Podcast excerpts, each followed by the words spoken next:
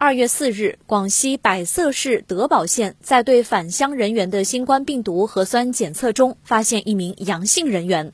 二月六日下午四点到二月七日中午十二点，新增本土确诊病例五十六例。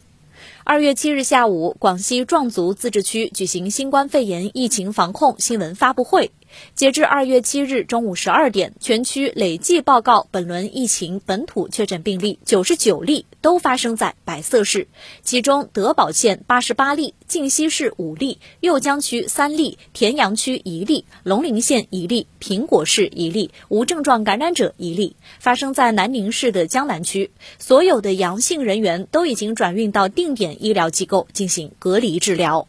发布会上通报，两例确诊病例的标本检测结果为奥密克戎病毒株，基因检测正在开展中。二月七日凌晨，百色市发布通告，决定从二零二二年二月七日零点起，对全市采取全员居家隔离管控措施。期间，学校和各类培训机构全部停课，公共交通停运。除了购买必需生活物资以及进行核酸检测之外，非必要不出门。辖区内的火车站暂停办理客运业务，途经的旅客列车执行不上不下措施。